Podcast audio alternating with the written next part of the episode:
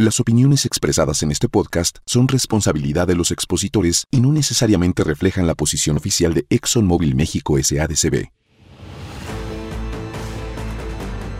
Hola, ¿qué tal? Sean bienvenidos a un nuevo episodio en esta nueva temporada de Transporte Inteligente. Soy Igor Cruz y déjenme decirles que hemos preparado un programa muy especial para todos ustedes. ¿Les adelanto algo? Sabemos que en la industria automotriz de vehículos pesados existen retos y oportunidades, por lo que nuestro invitado nos va a hablar a profundidad sobre el tema. ¿Quieren saber de quién se trata? Pues no se vayan. Vamos a nuestra nueva entrada y regresamos. Transporte Inteligente, el podcast que lleva tu negocio más allá de la carretera. Conoce las últimas tendencias del transporte en compañía de los expertos de la industria. Arranquemos este viaje junto con los especialistas y expertos para ir más allá del camino. Elige el movimiento.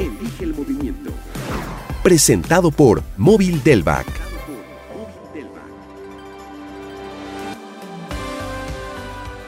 Pues bien, como les dije antes, tenemos un invitado de lujo. Me refiero al ingeniero Miguel Elizalde Lizárraga, presidente ejecutivo de la Asociación Nacional de Productores de Autobuses, Camiones y Tractocamiones, AMPACT.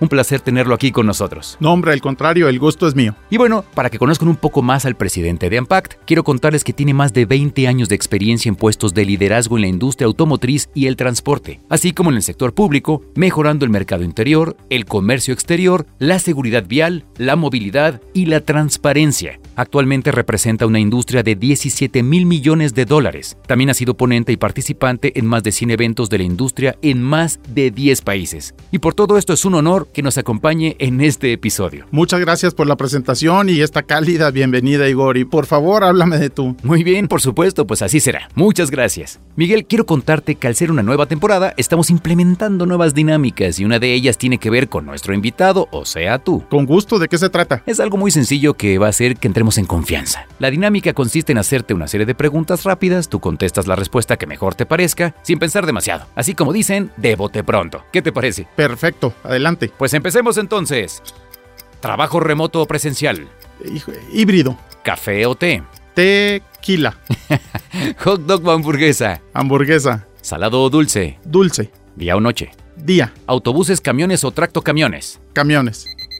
Perfectamente bien contestado, muchas gracias Miguel. Y ahora ya conocemos un poco más a nuestro invitado de hoy. Él es Miguel Elizalde Lizárraga, presidente ejecutivo de Ampact. Muchas gracias. Y bueno, ya que estamos con las dinámicas, quiero decirles también que tendremos una más que se llama la frase secreta. Así que estén muy atentos para que puedan ganar increíbles premios. En caso de que no sepan cómo funciona, les explico rápidamente. A lo largo del programa diré palabras clave que al final formarán un enunciado. Las tres primeras personas que comenten correctamente la frase en el posteo de la dinámica, el cual se va a publicar en LinkedIn Móvil México, serán los ganadores de increíbles premios, así que estén muy atentos.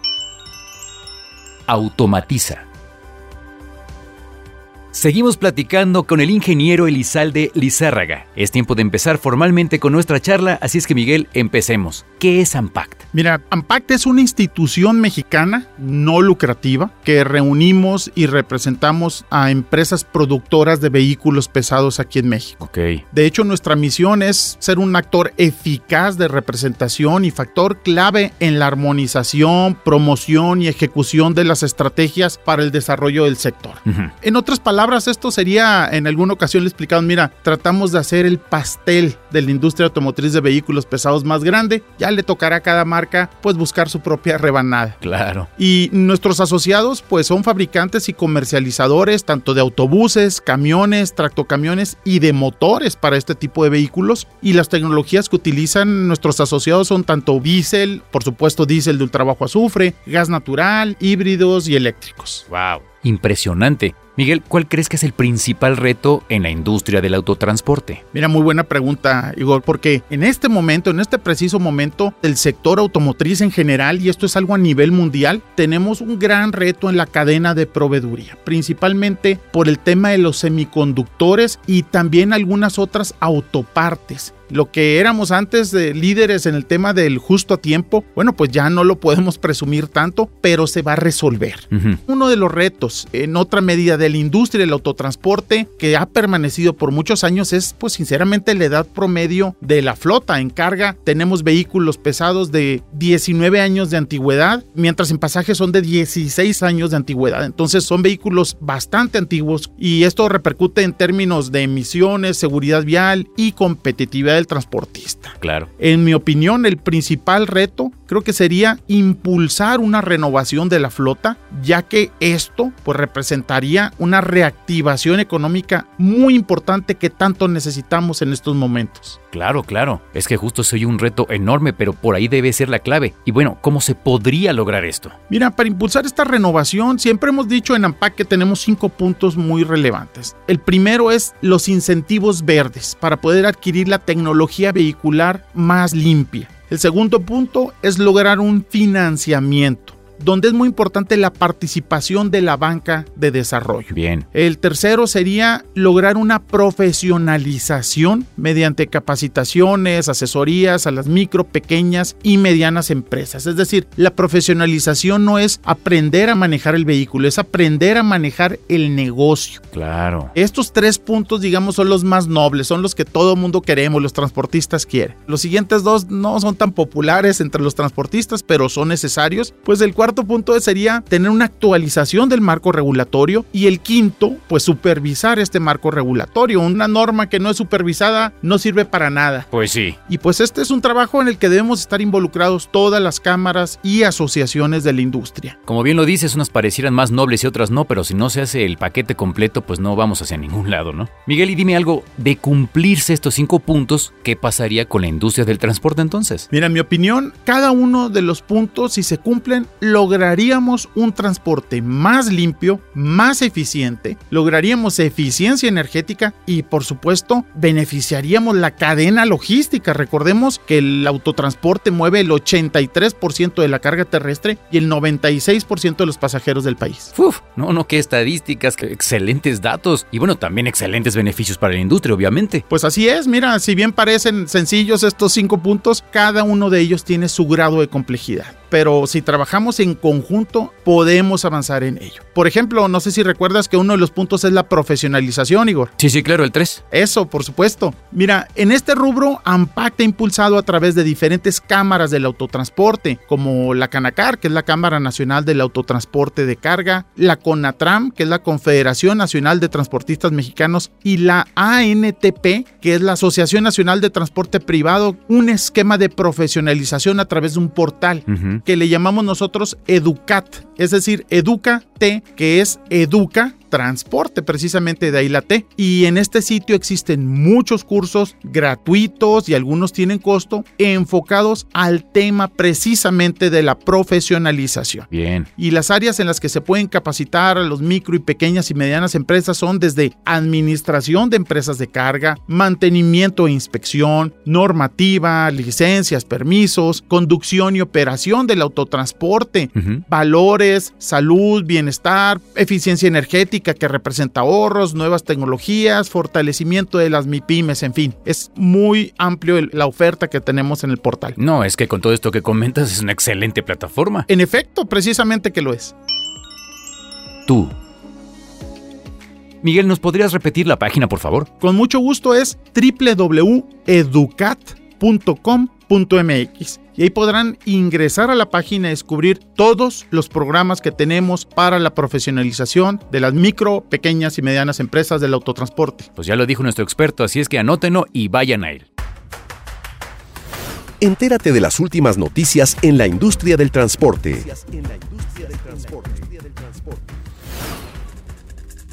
Es momento de dar las noticias más importantes en el mundo del transporte. Crecen ventas al mayoreo de vehículos pesados en un 46.5% durante el mes de abril de 2022 en comparación a los comercializados en el mismo periodo de 2021, informó la AMPAC. Vehículos eléctricos serán más competitivos en 2025 con respecto a los camiones diésel, reveló el informe presentado por Transport and Environment en colaboración con el Ministerio de Transportes, Movilidad y Agenda Urbana de España. Scania anuncia la puesta en marcha de su camión eléctrico de 60 toneladas para el transporte refrigerado de alimentos en Gotemburgo, Suecia. La compañía de paquetería UPS puso a disposición de las micro, pequeñas y medianas empresas de Querétaro el programa Orgullosamente Imparables, plataforma de capacitación en materia de comercio exterior. Y estas fueron las noticias más relevantes en el mundo del transporte.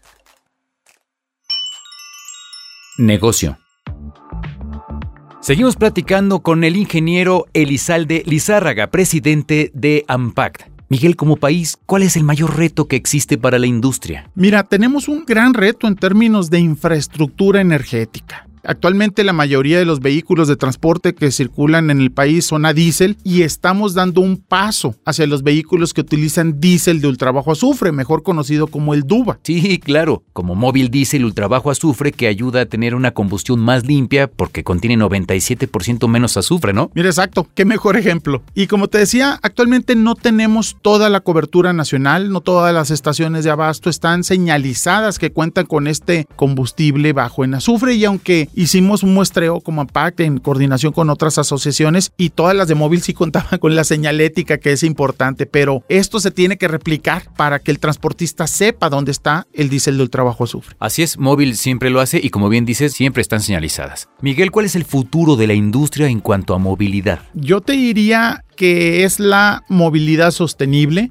Específicamente la electromovilidad es el futuro, algunos dirán que ya es el presente, pero tenemos que trabajar de una manera gradual para llegar a tener vehículos limpios y amigables con el medio ambiente. Hoy en día vamos encaminados, por supuesto, que hacia esa electromovilidad y esto se va a cumplir hasta llegar obviamente a cero emisiones. Claro. Pero siempre y cuando se impulse la renovación vehicular, porque las emisiones son por los vehículos más viejos. Entonces no solo es impulsar por el vehículo nuevo, sino también es sacar de circulación al vehículo más obsoleto, que es el que más contamina, y es ahí donde está el gran reto. Por esto nuestra propuesta integral de los cinco puntos que mencionábamos anteriormente. Así es, muy cierto todo esto que acabas de comentar. Cuando escuchamos electromovilidad es como si fuese algo del futuro, pero la realidad es que ya está sucediendo, en parte como bien lo dices. Pero bueno, vamos hacia allá. Poco a poco se verán más vehículos de carga pesada de este tipo en las carreteras, pero antes de eso... Con... Encuentra las respuestas a tus dudas en Transporte Inteligente.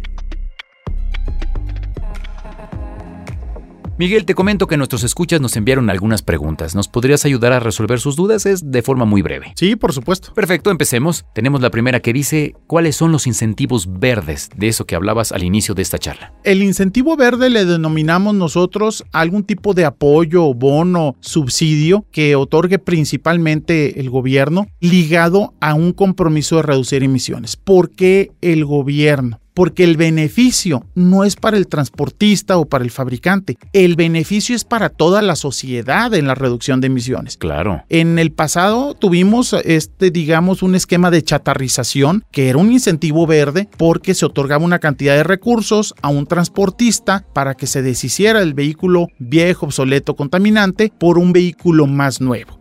Puede haber incentivos verdes como bonos económicos directos para hacer esta transición de vehículos más antiguos por más nuevos y tiene que ver indiscutiblemente con vehículos más limpios, ya sean de diésel, de ultrabajo azufre, obviamente, o tecnologías cada vez más limpias, ligado a un compromiso de reducir emisiones. Ahí está, clarísimo. Siguiente pregunta. ¿Quiénes son los encargados de actualizar el marco regulatorio del que también hablaste en un inicio? El marco regulatorio puede ser tanto a nivel federal como local o inclusive municipal. Principalmente sería federal y estatal. Es muy sencillo, los vehículos de carga y pasaje pueden tener placas estatales y placas federales. Sí. En las autoridades federales que regulan de alguna u otra forma, directa o indirectamente, al transporte, está la Secretaría de Infraestructura, Comunicaciones y Transportes, que por ejemplo tiene la norma 068, que es de condiciones físico-mecánicas de los vehículos. Está las normativas de Semarnat de emisiones, tanto para vehículos en circulación como para regular las emisiones de los vehículos desde su fabricación. Ok.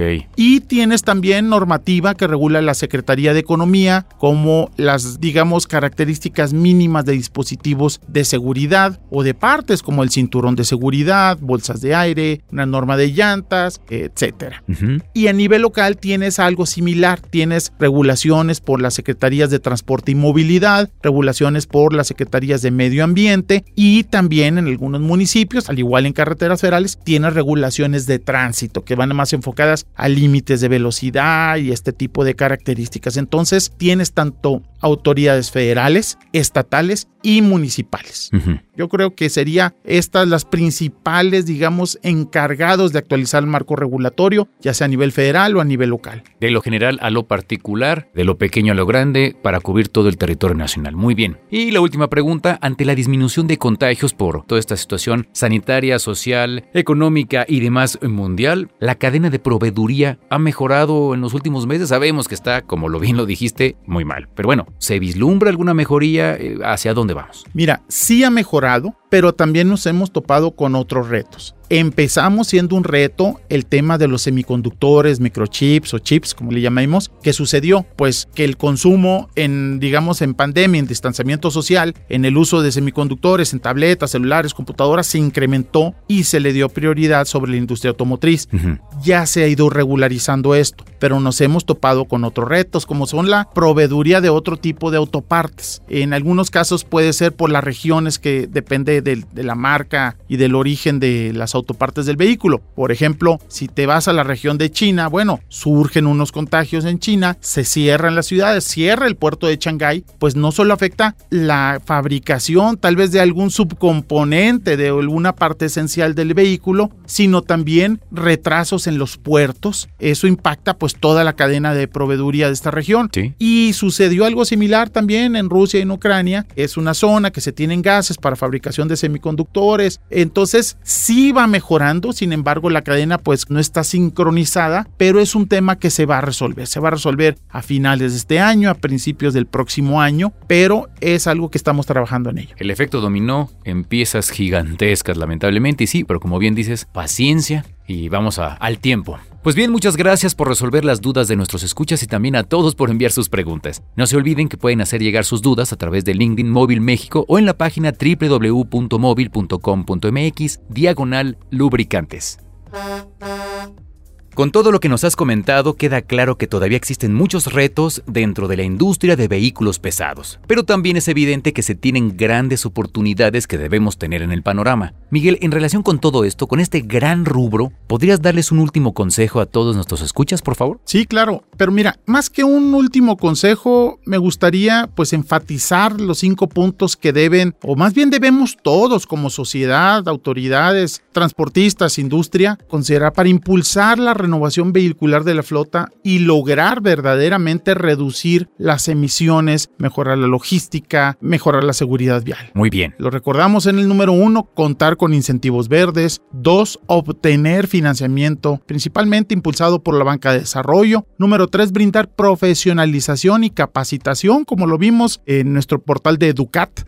Cuarto, actualizar el marco regulatorio y el quinto que sería supervisar este marco jurídico regulatorio. Entonces, considero que al cumplirse estos cinco puntos, podremos lograr un transporte más eficiente, más amigable con el medio ambiente, inteligente, como se llama este programa. Correcto. Sostenible, seguro y amigable, que es el balance que se requiere para impulsar a las micro y pequeñas empresas del autotransporte para poder mejorar su negocio y poder impulsar obviamente la renovación de la flota con el beneficio que esto tiene para toda la sociedad. Es tiempo de hacer algo por nuestro planeta y medio ambiente, pero no de cliché, realmente aterrizarlo y llevarlo a cabo, ¿no? Exacto, es tiempo ya. Miguel, muchas, muchas gracias por acompañarnos durante este episodio de Transporte Inteligente. Al contrario, muchas gracias a ustedes por invitarme y brindar este espacio para hablar sobre los retos y oportunidades en la industria automotriz de vehículos pesados que representamos en AMPAC y no puedo desaprovechar la oportunidad para invitar a todos los que nos escuchan a que visiten Expo Transporte AMPAC 2022, el máximo evento de exhibición de vehículos de carga y pasaje en América. Wow. Que se va a llevar a cabo del 5 al 7 de octubre de este año en la ciudad de Puebla y ya pueden registrarse totalmente sin costo en www.expotransporte.com. Maravilloso, pues fue un placer nuevamente y ya escucharon, así es que hay que asistir sí o sí a ese evento.